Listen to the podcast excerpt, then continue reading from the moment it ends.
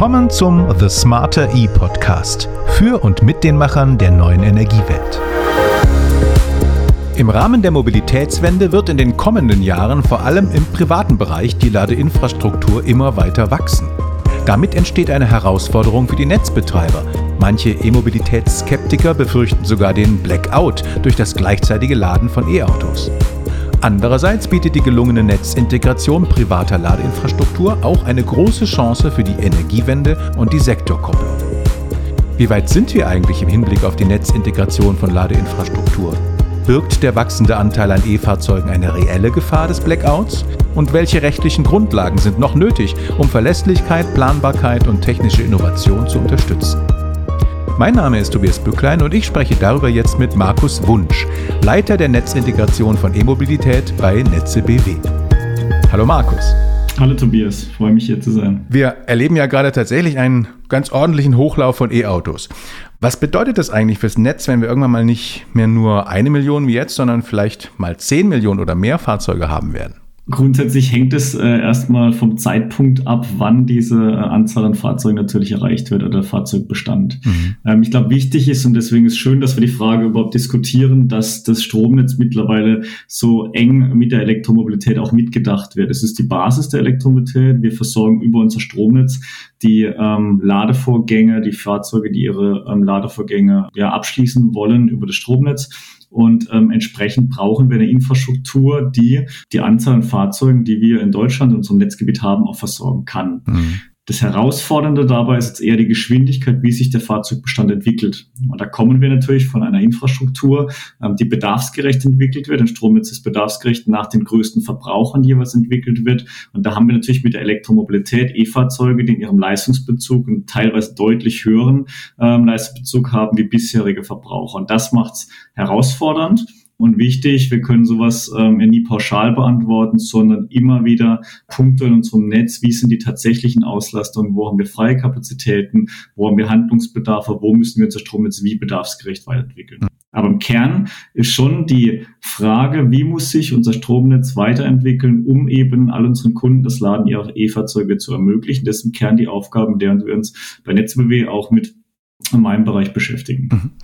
Ihr seid ja der größte Netzunternehmer in Baden-Württemberg. Insofern wird euch äh, das sehr interessieren, dass es eben nicht zu diesem Blackout kommt und ihr schaut in die Zukunft. Mit welchen Zahlen rechnet ihr denn? Also mit welcher Penetration, also mit welchem Anteil von E-Fahrzeugen am Gesamtbestand ähm, plant ihr da sozusagen? Im Moment oder auch für die Zukunft?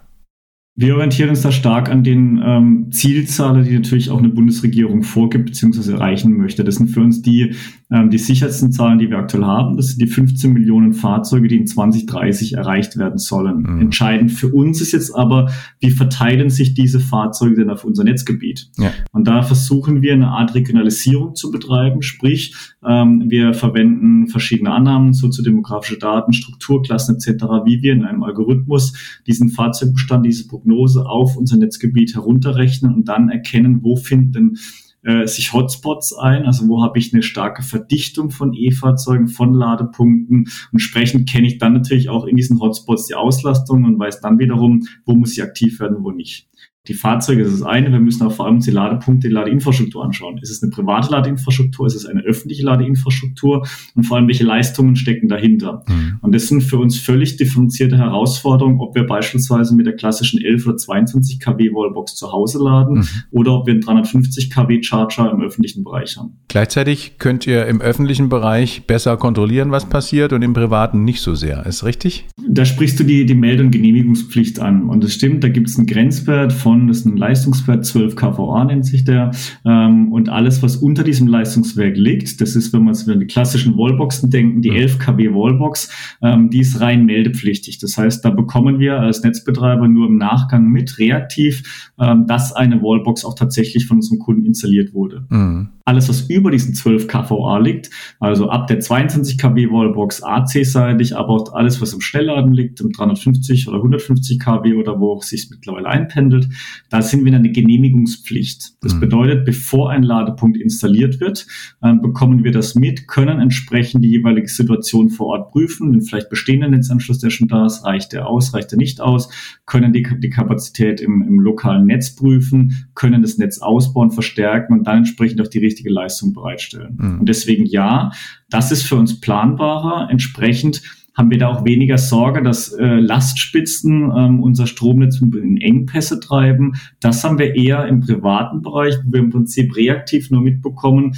wo Ladepunkte installiert werden. Und wenn ich dann eine hohe Geschwindigkeit drin habe, in einem Niederspannungsnetz, in einem Ortsnetz, ähm, dann können wir lokal natürlich auch ähm, in Engpässe geraten. Und das ist für uns die große Herausforderung, das zu vermeiden. Und weil ihr nicht am grünen Tisch sitzt und euch die Haare darüber rauft, sondern sozusagen aufs Land und in die Stadt geht und es direkt ausprobiert, äh, wäre es jetzt super, wenn du beschreiben könntest, eure Projekte, die ihr da ganz konkret gemacht habt, um auszuprobieren, wie sieht es eigentlich aus mit der Ladeinfrastruktur, gerade im privaten Bereich? Da wäre mir jetzt wichtig, dass wir diese Projekte einbetten in generell unseren Lösungsansatz, den wir verfolgen. Mhm. Wir haben uns vier Handlungsfelder definiert bei der NetzBW, wie wir im Prinzip diesem Hochlauf der Elektromobilität entgegentreten wollen und dann entsprechend auch eine Mobilitätswende ermöglichen mit unserem Stromnetz. Und es beginnt eigentlich ganz vorne bei unserem Kunden. Das heißt, wie kann sich ein Kunde ähm, denn mit dem Stromnetz beschäftigen, seinen Netzanschluss anmelden, wie bekommt er diesen Netzanschluss gewährt? Also dieser ganze Anmeldeprozess von Ladeinfrastruktur, den wir gerade gesprochen haben, dass der maximal smart, maximal schnell und einfach für den Kunde ähm, funktioniert. Mhm. Das zweite ist dann, wir brauchen, und das ist auch gerade angesprochen, eine Transparenz über unser Stromnetz. Das heißt, wie sind denn tatsächlich die Auslastungen in unserem Stromnetz? Und da haben wir auch wieder die Herausforderung, dass wir ein historisch gewachsenes Netz haben, das ja schon ähm, viele, viele Jahrzehnte auch äh, gut intakt ist. Da war das Thema Digitalisierung nie wirklich Teil davon, gerade in der Niederspannung. Mhm. Ähm, bedeutet nicht, dass wir es nicht mitdenken wollten, aber dass sich in der Digitalisierung die Technologien natürlich auch ähm, hin fortentwickelt haben und wir jetzt an der Stelle den Grad an Digitalisierung, an Messungen in unserem Netz erhöhen, dass wir auch wirklich die Transparenz haben über die aktuellen Netzauslastung. Mhm. Vor allem die Niederspannung. Die höheren Spannungsebenen, die haben wir wunderbar beobachtet, aber die Niederspannung nicht. Und dann gibt es im Prinzip die zwei weiteren Handlungsfelder, die es komplementieren. Zum einen mal ähm, das Bestandsnetz zu ja, optimieren. Das bedeutet, das bestehende Netz zu befähigen, möglichst viele E-Fahrzeuge schon heute aufzunehmen. Und da sprechen wir über Digitalisierung, da sprechen wir über Lademanagement, wenn wir nachher mit Sicherheit auch noch drauf kommen. Mhm. Ähm, und gleichzeitig das Stromnetz bedarfsgerecht zukünftig auszubauen das ist so dieser gesamte Lösungsansatz, den wir fahren. Und das, was du angesprochen hast, das sind von uns Feldversuche, sogenannte Netzlabore, die wir jetzt einbetten in diese Handlungsfelder und dort unter realen Bedingungen austesten, wie wirkt sich denn die Netzintegration oder wie wirkt sich die Elektromobilität denn auf unser Netz aus und was müssen wir tun. Mhm. Und da habt ihr sowohl in ja, Mehrfamilienhäusern äh, mit Tiefgarage als auch in verschiedenen Chausseen und Alleen im württembergischen und badischen Bereich, ähm, als auch in eher ländliche Struktur praktisch E-Autos an die Bevölkerung verteilt, sage ich jetzt mal, und geschaut, was passiert eigentlich, wann laden die wirklich. Und äh, mal direkt die Frage, gab es einen Blackout? Es gab keinen Blackout. Wir sind aber tatsächlich ähm, nah an die Belastungsgrenze teilweise gekommen, mhm. weil wir auch wirklich eine, eine realistische Durchdringung von E-Fahrzeugen in gewissen Stromkreisen, in gewissen Szenarien auch wirklich realisieren und sagen, nein, wir wollen schon, dass es für uns ähm, in, in einem realistischen Bereich kommt. Und da sind wir tatsächlich teilweise in ähm, oder nah an unsere, an unsere Kapazitätgrenzen sowohl leistungsseitig als auch spannungsseitig gekommen. Mhm. Und du hast auch richtig angesprochen, wir haben da verschiedene Netzlabore durchgeführt, die verschiedene Settings, Szenarien, ähm, Herausforderungen von uns adressieren. Begonnen haben wir da im vorstädtischen Bereich in Ostfildern bei Stuttgart mit der E-Mobility Allee. Warum? Weil wir damals geglaubt haben, das war 2018, dass dort im vorstädtischen Bereich die Elektromobilität als erstes auch Einzug hält, mhm. weil wir eine gewisse Kaufkraft haben, weil wir gewisse Pendelstrecken haben, die sich anbieten für die Reichweite von E-Fahrzeugen und dass wir dort auch wirklich als erstes hingehen, wo wir als erstes mit der E-Mobilität rechnen müssen. Und darauf aufbauend, weil die Erkenntnisse wirklich wertvoll waren und vor allem sich auch differenziert haben von rein theoretischen Studien, haben wir dann die Folgenetzlabore, beispielsweise Mehrparteienhaus mit 58 Ladepunkten hinter einem Netzanschluss in der Tiefgarage realisiert oder im ländlichen Bereich, wo wir deutlich längere Stromkreise haben, ganz andere Herausforderungen, Netztopologien wie im städtischen Bereich oder aber auch mit Blick auf technische Entwicklungen, die wir künftig brauchen, um Ladepunkte intelligent auch steuern zu können. Du hast gerade gesagt, den Blackout gab es nicht, aber wahrscheinlich auch deswegen, weil ihr viel darüber gelernt habt, wie man die Ladeinfrastruktur netzdienlich bekommen kann, also wie man äh, sie auch so äh, steuern kann, dass eben nicht das dem Verbraucher überlassen bleibt, wann und wie viel er lädt, sondern dass es von außen gesteuert wird. Das ist eines der wichtigen Ergebnisse, nehme ich an. Ich war ja gestern in Wangen, vielleicht äh, kurz in eigener Sache bei einem eurer Labore. Da habt ihr ja gerade solche Auswertungen vorgenommen. Vielleicht kannst du dazu was sagen, wie wichtig dieses netzdienliche Laden ist für die Mobilitätswende und was ihr da für Erkenntnisse gewinnen konntet. Also grundsätzlich, warum wir nicht an die Kapazitätsgrenze kamen, war auch erstmal die, die, Erkenntnis, die für uns nicht neu ist, aber wir haben ein starkes Stromnetz. Das ist erstmal eine sehr, sehr gute Basis, von der wir ausgehen, mhm. was uns aber nicht davor schützt, dass wir eben punktuell in diese Netzengpässe ähm, laufen können, wenn wir in einem schnellen Maße eine hohe Durchdringung von Elektromobilität erreichen.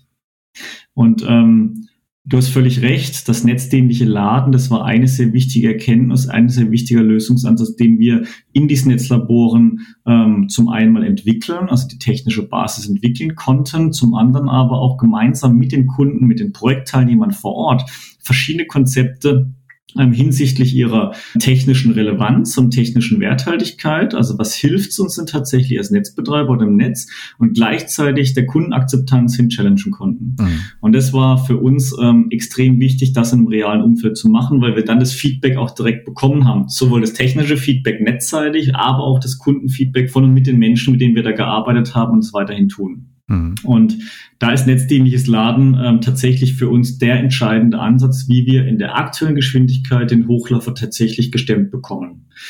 Wir können gerne gleich noch darüber sprechen, was ist es überhaupt, das, mhm. was, was verstehen wir unter netzdienlichem Laden, aber für uns erstmal der Ansatz, wo ich vorhin auch unter dieser intelligenten Netzoptimierung beschrieben habe. Wir wollen mit Intelligenz und Digitalisierung kundenfreundlich Ladevorgänge intelligent ins Stromnetz integrieren. Mhm. Genau, dieses netzdienliche Laden. Ich denke mal, eine Voraussetzung dafür ist der Kasten, den ich gestern neben der Wallbox gesehen habe, der nämlich eben die Kommunikation herstellt über das, was an der Wallbox passiert, äh, zu euch, so dass ihr überhaupt mitbekommt, was passiert. Und ähm, da kannst du jetzt gerne noch ein bisschen mehr darüber sagen, was ihr dann mit diesen Daten macht und wie ihr dann dafür sorgt, dass alles reibungslos funktioniert. Genau, also die technische Voraussetzung, die ist, dass wir natürlich als Netzbetreiber irgendwie kommunikativ sowie mit einer Aktorik ähm, auf Ladepunkte zugreifen können. Das bedeutet, wir müssen eine Kommunikations- und äh, Aktorikstrecke aufbauen, die wir ähm, in Zukunft mit der Technologie des intelligenten Messsystems verbunden mit einer Steuerbox realisieren wollen. Mhm. Warum? Weil das intelligente Messsystem künftig ähm, in kommenden Jahren ähm, ents entsprechend ausgerollt wird und von dem her mal eine skalierbare Infrastruktur schon bei unseren Kunden darstellt und wir entsprechend darauf aufsetzen können. Mhm. Was ist aber ähm, der, der Hintergedanke überhaupt beim netzdienlichen Lademanagement? Das ist erstmal die Nutzung der Flexibilität, die beim Laden von E-Fahrzeugen im privaten Bereich entsteht. Mhm. Wichtig, wir sprechen beim netzdienlichen Laden seitens NetzBW immer vom privaten Bereich. Also sprich von Laden zu Hause oder auch am Arbeitsplatz, wo ich lange Standzeiten habe und wo vor allem diese lange Standzeiten des E-Fahrzeugs länger sind, als der tatsächliche Ladevorgang braucht. Und dieses Delta, das ist die Flexibilität, die wir nutzen können. Mhm. Und das möchten wir machen im Sinne von, dass wir Netzengpässe vermeiden, dass wir über gleichzeitig stattfindende Ladevorgänge hinter einem ähm, Netzanschluss oder aber hinter einem Abgang einer Ortsantstation, dass wir da entsprechend hohe Gleichzeitigkeiten ähm, ja, besser managen im Sinne von, wir reduzieren zeitweise Leistung. Wichtig, wir schalten niemals Ladevorgänge ab, sondern wir reduzieren lediglich Leistung, verlängern dadurch etwas den Ladevorgang. Mhm. Ähm, aber trotzdem, A, ist am nächsten Morgen beispielsweise das Fahrzeug wieder vollgeladen. Unsere Kunden können entsprechend ähm, völlig normal ihr Mobilitätsverhalten weiterführen. Aber gleichzeitig haben wir eine gedämpfte Lastspitze in den kritischen Zeiten, wo vielleicht auch andere Verbraucher am Netz sind. Und ihr habt ja jetzt mit diesem netzdienlichen Laden gerade die Erfahrung gemacht. Wie viel Prozent konntet ihr sozusagen die Spitze äh, dadurch dämpfen? Das hängt davon ab, wie wir tatsächlich, ähm, wie stark wir reduzieren. Mhm. Also das kann man beliebig machen. Man kann von 100 bis 0 Prozent reduzieren. Ich habe gerade schon gesagt, abschalten werden wir nie. Mhm. Ähm, das bedeutet, wir werden nie auf 0 Prozent reduzieren. Wir machen gerade eine gute Erfahrung mit einer 50% Reduktion. Das bedeutet, die Ladevorgang, dass wir Leistung bei einer 11 kW Wallbox beispielsweise zeitweise, und da meine ich dann zwei bis vier Stunden, auf 5,5 kW reduzieren. Das heißt, das Fahrzeug lädt trotzdem weiter und ich habe dann entsprechend aber die Lastspitze jetzt im Einzelnen um jeweils 50 Prozent reduziert. Und das kann ich natürlich dann entsprechend auch ähm, kumulieren über im Prinzip all die E-Fahrzeuge, die hinter einem Netzanschluss oder hinter ähm, einem Kabelabgang laden. Mhm. Wenn wir es mal eine Ebene höher ziehen, dann müssen wir uns ja auch mit der Frage beschäftigen, ähm, wie können wir dadurch unseren gesamten Netzausbau, unsere gesamte Netzentwicklung optimieren. Und da sprechen wir in einem Rahmen von schon 20 bis 40 Prozent, wie wir entsprechend auch kurzfristig auf Netzentwicklungsmaßnahmen nicht verzichten können, sie aber entsprechend in, ähm, in nachhaltigere Zeiten legen können, wie wir das machen müssten, wenn wir sofort alles ausbauen müssten auf ähm, eine gewisse Durchdringung von Elektromobilität, die ähm, seitens Bundesregierung, seitens Kunden gewünscht ist. Mhm weil ich gerade gestern in Wangen war und das dort gelernt habe. Vielleicht kann ich das noch beitragen. Das fand ich nämlich sehr interessant, dass von den ähm, ausgegebenen Elektrofahrzeugen, das waren glaube ich acht, nie mehr als 50 Prozent gleichzeitig geladen haben, weil das ist ja eigentlich so die große Befürchtung gewesen. Also alle äh, haben glaube ich nie gleichzeitig angesteckt. Das ist so, oder? Das ist richtig. Ähm, wir haben eine, also Gleichzeitigkeit, warum ist es wichtig? Weil natürlich wir alle Fahrzeuge in einem technischen Betrachtungsfeld ähm, uns anschauen müssen und dieses technische Betrachtungsfeld ähm, ist keine gute Formulierung. Was meint das? Das meint im Prinzip ähm, ein ähm, Stromkabel, wo verschiedene ähm, oder mehrere E-Fahrzeuge und die Laden angeschlossen sind.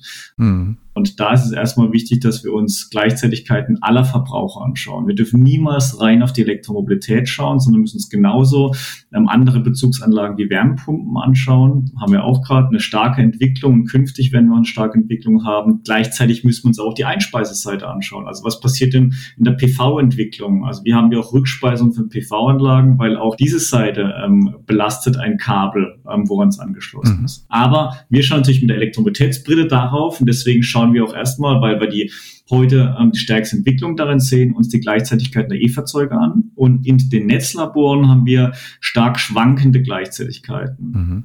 Und zwar erreicht es von 22 Prozent ähm, im E-Mobility Carré, wo wir 58 Ladepunkte hinter einem Netzanschluss haben, mhm.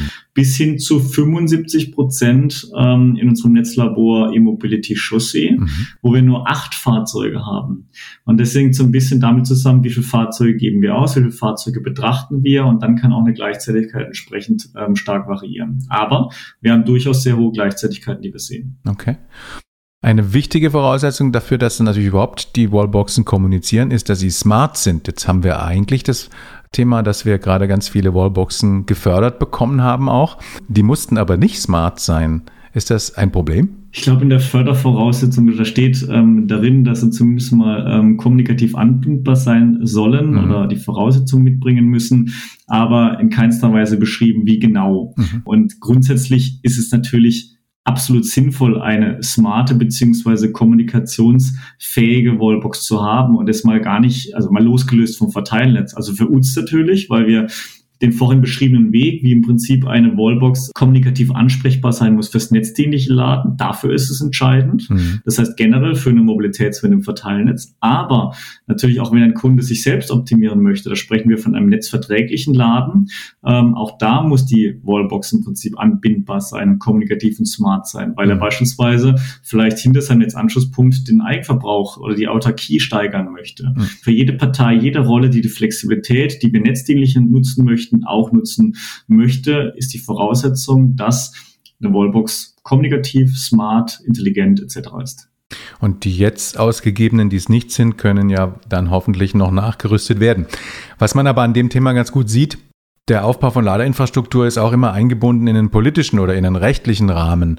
Und ähm, das ist für euch sicherlich auch entscheidend, dass der stimmt. Wie ist das im Moment zu beurteilen? Sind die rechtlichen Grundlagen für Verlässlichkeit und Planbarkeit ausreichend, auch damit technologische Innovation ähm, entsprechend jetzt in den nächsten Jahren aufgebaut werden kann? Jein.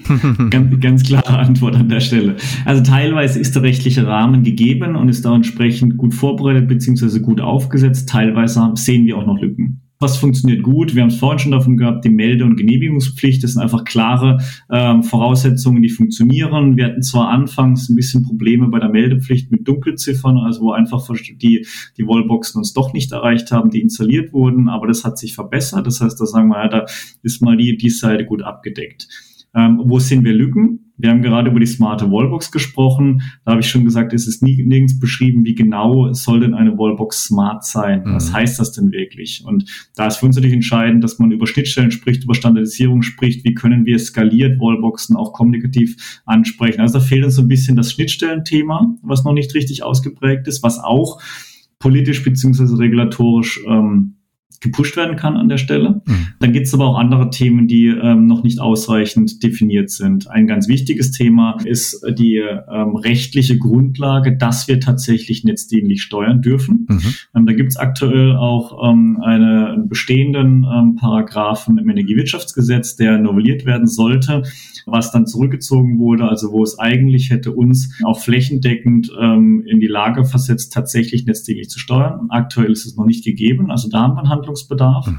Und dann aber auch Dinge, wenn wir ein bisschen weiter nach vorne schauen, uns vom Pkw lösen, was passiert denn mit dem LKW? Da haben wir eine, eine starke Technologieoffenheit. Also kommt der batterieelektrische LKW, setzt sich der Wasserstoff doch durch, denn auf welche Strecken, in welchem Verhältnis. Dann, wie sehen ähm, die flächendeckenden Ausbaustrategien für Ladeinfrastruktur aus, auch in der Kombination im öffentlichen Laden, Pkw, Schnellladen, LKW. Da sprechen wir übrigens von über einem MW pro Ladepunkt an Leistungsbezug. Also da kommen wir in sehr, sehr hohe Leistungsklassen. Und da ist für uns wichtig, dass man das frühzeitig ein Stück weit auch ähm, flächendeckend durchdenkt und dass wir entsprechend da die Infrastruktur vom Strom jetzt wieder gegenwirken können und dann ein Gesamtoptimum finden. Mhm. Für Kunde, für Fahrzeughersteller, für Ladeinfrastrukturbetreiber, die CPOs, die EMPs und Co., aber auch für uns Netzbetreiber. Okay, das sind jetzt rechtliche Grundlagen, die wir brauchen für die Netzsicherheit.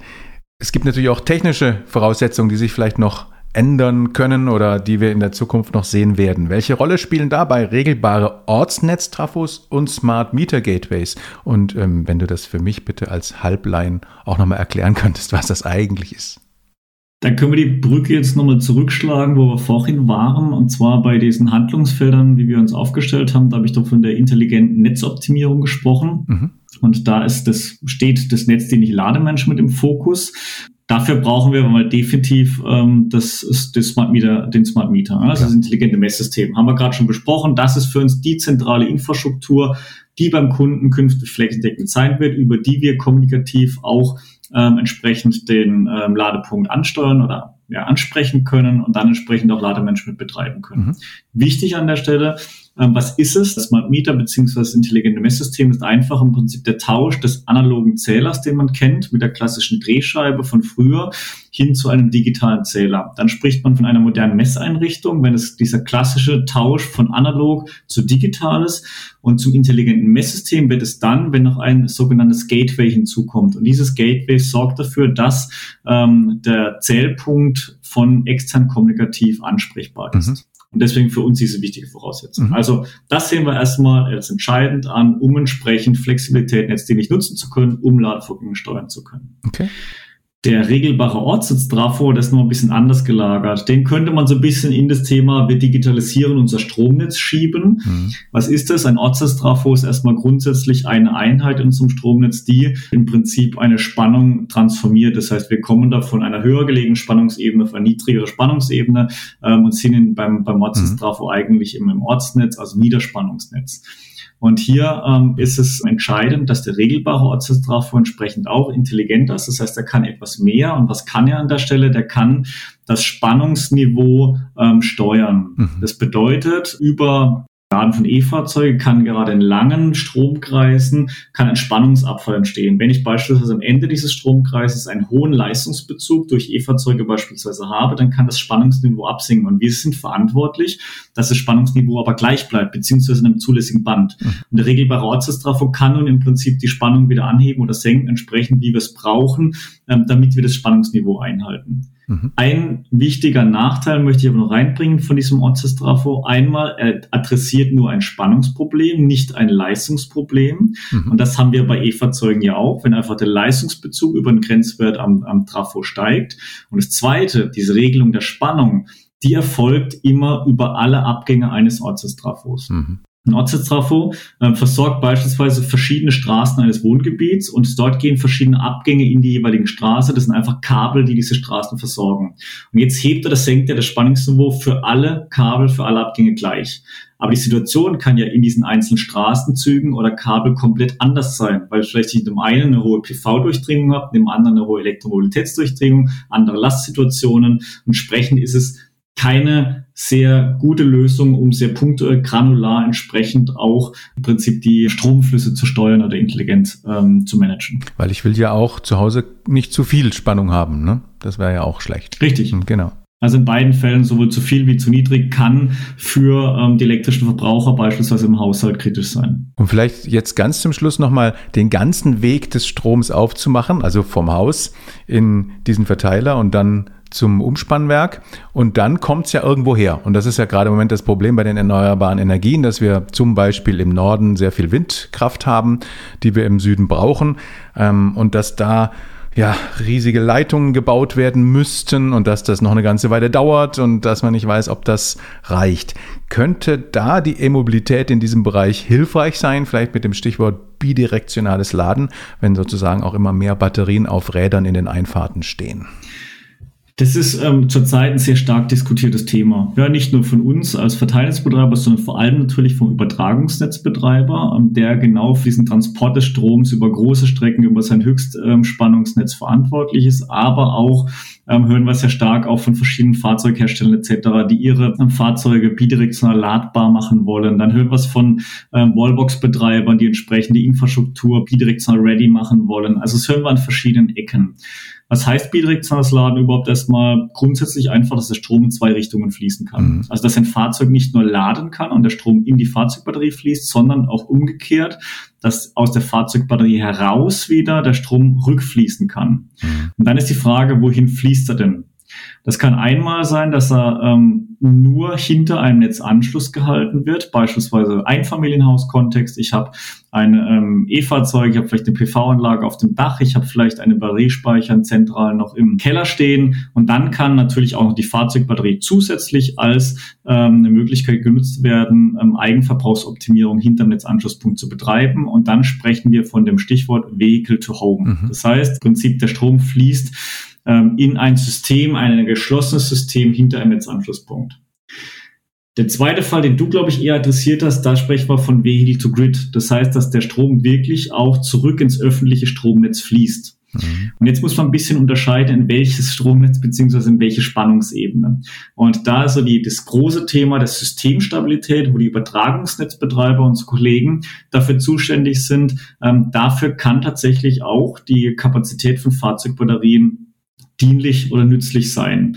Natürlich nicht ein Fahrzeug alleine, sondern dann muss man im Prinzip mehrere Fahrzeuge zusammenschalten, aggregieren, dass ich eine gewisse Masse an Fahrzeugen und entsprechend auch eine größere Batteriekapazität verbunden bekomme. Und dann ähm, kann entsprechend ähm, der Strom, es muss nicht mal sogar bidirektional sein, es kann auch unidirektional sein, über gleichzeitig stattfindende Ladevorgänge oder das Abschalten der Ladevorgänge, kann es dafür sorgen, dass das Verbrauchs- und Erzeugungsniveau entsprechend beeinflusst wird auf Übertragungsnetz Ebene. Mhm. Bidirektional natürlich nochmal verstärkt. Das erhöht einfach die, die, die Flexibilität beziehungsweise die Menge an Flexibilität, die man dann verwenden kann. Aber ja, das kann dafür helfen. Wir als VNB, wir stecken physikalisch aber dazwischen. Deswegen sind wir immer betroffen, weil natürlich die Fahrzeuge üblicherweise ans Nieder- oder Mittelspannungsnetz angeschlossen sind und entsprechend ähm, der Übertragungsnetzbetreiber auf der Höchstspannungsebene diese Flexibilität nutzen möchte im Vehicle-to-Grid-Fall.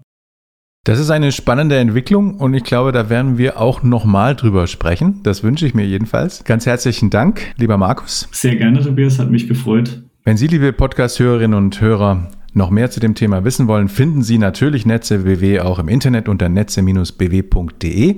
Ansonsten hoffe ich, Ihnen hat dieser Podcast auch wieder gut gefallen, Sie gut informiert und Sie sind auch wieder beim nächsten dabei. Bis dahin, Ihr Tobias Bücklein.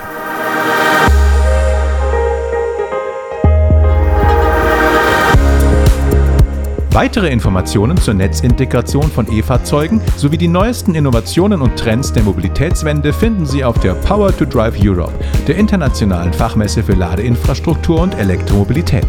Infos zur Messe, Konferenz sowie aktuelle News finden Sie online unter www.powertodrive.de.